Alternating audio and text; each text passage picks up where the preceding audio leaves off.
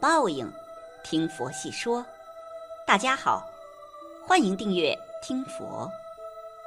在人们眼中，最好的离开就是寿终正寝，在无痛无病的梦中自然衰老。就在台湾一家医院的监控中，记录到了一个老人去世的过程，看完不禁潸然泪下。难道说老死也会痛苦吗？这个问题比较复杂。总体来说是有痛苦的，也有不痛苦的。人如果是寿数用尽、享尽天年，在无病无痛、睡眠的状态下自然老死的，那就不会有痛苦。就像有的高寿老人也没什么疾病，在沙发上看电视，不知不觉睡着了就过世了；或者有的老人很安详地躺床上去睡觉，然后去世了，这样过世都是没有痛苦的。这就是一种很大的福报，临终没有病痛，自然而死，得到了善终。以这种方式死去是很安详的，是幸福的死法，家人不应过度悲伤。老人已经活够了他应活的岁数了，老人是有福之人啊。人如果是临终前生病死亡，那当然很痛苦了。有的肠子坏了，长期不能吃饭。有的肚子痛到彻夜，浑身冒汗；有的肺坏掉了，呼吸都像胸口压着千斤石头一样困难，又发不出声音，不能告诉子女。这种死法当然是痛苦的。去世之前插着各种管子，在绝望和恐惧中等待死亡到来。因突发性疾病而死亡的，大部分人都会在临死前挣扎。农村常见的导致老人过世的情况还有失温。冬季突然大降温，往往会有老人过世。他们身体制造热量的能力跟不上环境带走的温度，有不少老人在临终前被动性，但体力不支，连调整姿势的力气都没有了。很多说走得安详的，比如说晒太阳、听小曲儿、闲聊时走的老人，很大可能是急性心梗或心脏停搏，引发脑部缺氧。从而陷入昏迷。受重的老人有两个特点：招苍蝇和回光返照。招苍蝇是身体从里到外彻底衰竭，血液循环将近崩溃，人还活着却散发出腐肉的臭味，无论怎么洗澡都有苍蝇追逐。回光返照其实是大脑在应激情况下的最后一次自救。过量分泌的肾上腺激素无法逆转器官衰竭。会让宿主在临终前拥有比较好的体能，并缓解疼痛。小时候听到的有关老人临终的征兆，大概就这几类。比较出人意料的是，接近临终的老人大部分都有失去五感的说法，有的还说吃东西没味道，闻不到味道，眼睛会忽然失明，耳朵有忽然失聪，从五感正常到失去五感。通常就在十天半个月的时间里出现这个现象。在这时开始失去味觉的老人一般会抱怨饭菜越来越难吃。彻底失去味觉后，他们会用嚼蜡来形容饭菜的味道。以前的蜡烛是用动物油制作的，饥荒的时候也可以拿来救济，没有什么味道，很难吃。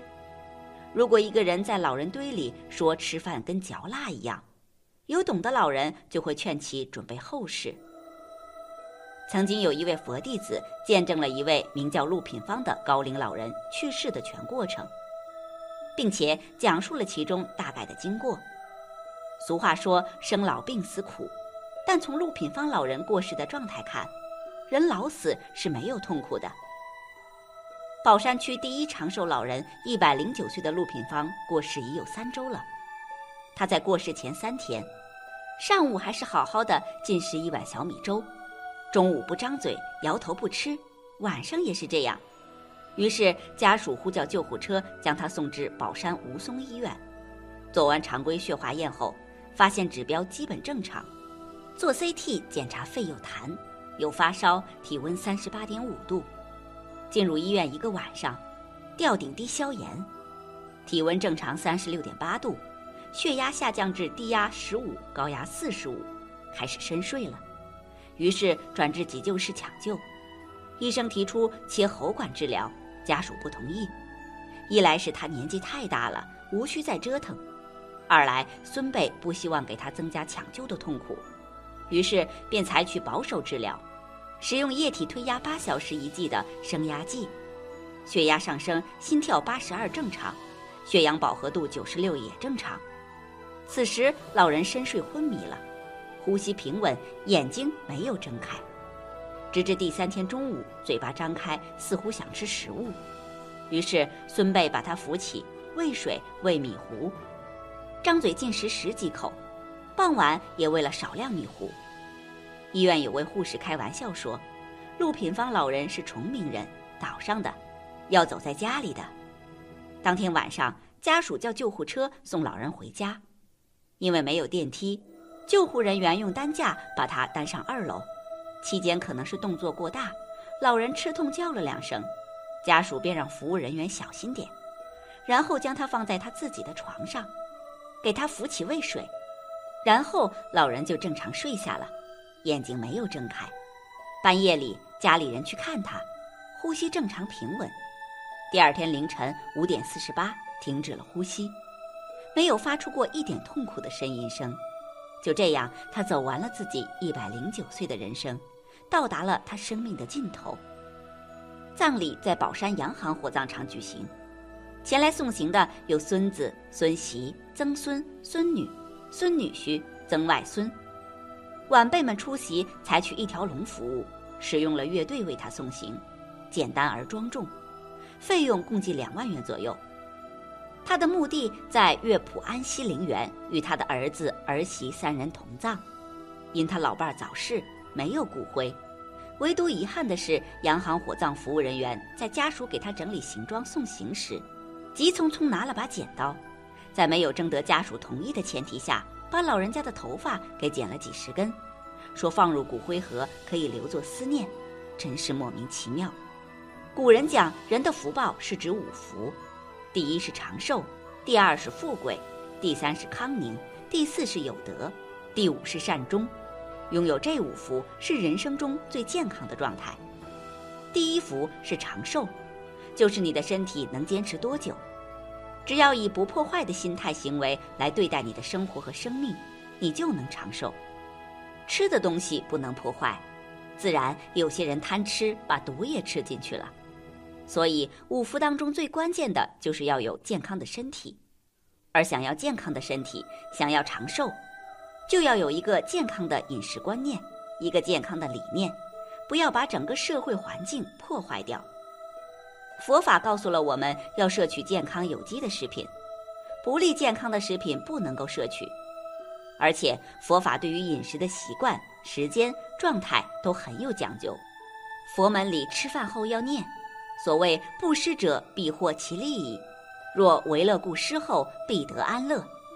当愿众生所作皆办，就是说，在吃饭时候要想到每一个众生都能够健康，以这样的心态去吃饭，成为五官，这是为了防止贪心、嗔心和痴心，是非常有利于我们的身心健康的。第二福是指富贵，富贵的富是指富有财富，通过认真努力换取来所需要的东西，贵是指人品高贵。有些人富，但不一定贵。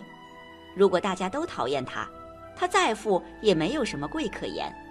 如果大家都尊重他，他能起到引导社会大众的作用，就是所谓的有影响力，那他就是一个贵人。我们大家如果自己的身心行为好了，又能够赚钱，又能够影响社会大众往好的方面发展，让大家身心都能健康，那么就是一个又富又贵的人。第三是指康宁，就是健康安宁。有些人虽然长寿，但是心不安宁，这样也不算是有福。就算上一世造下好的因，让你活到九十岁了，但是你这一生没有造好的因，没有好好修行，没有改变心态，有很多烦恼，那么即便是活到了八九十岁，这样的日子也不幸福。第四个福是德行。德就是心德，对别人好，这叫德。我们讲有功德，内在有功，外在才有德。有德就是你个人完美了以后，你对别人也能真心诚意的付出，这是有德。一个有德的人才是真正有福报的人。如果你表面很风光，你家里人看到你都讨厌，那你肯定不是有福的人。比如有些人学佛学的，家里人都讨厌他了，这就是德不够。第五福是善终，就是寿终正寝。就是我们平常做人做事要善始善终，这件事情还没有做完，就不要轻易放弃。哪怕是烧一壶开水，你也要把这一壶水烧开了之后再去做其他的事情，除非是有更重要、更迫切的事情要处理，才可以中途放弃。但一定要养成一个好的习惯，要有始有终。本期节目到这里就结束了，想看更多精彩内容。记得订阅点赞，我们下期不见不散。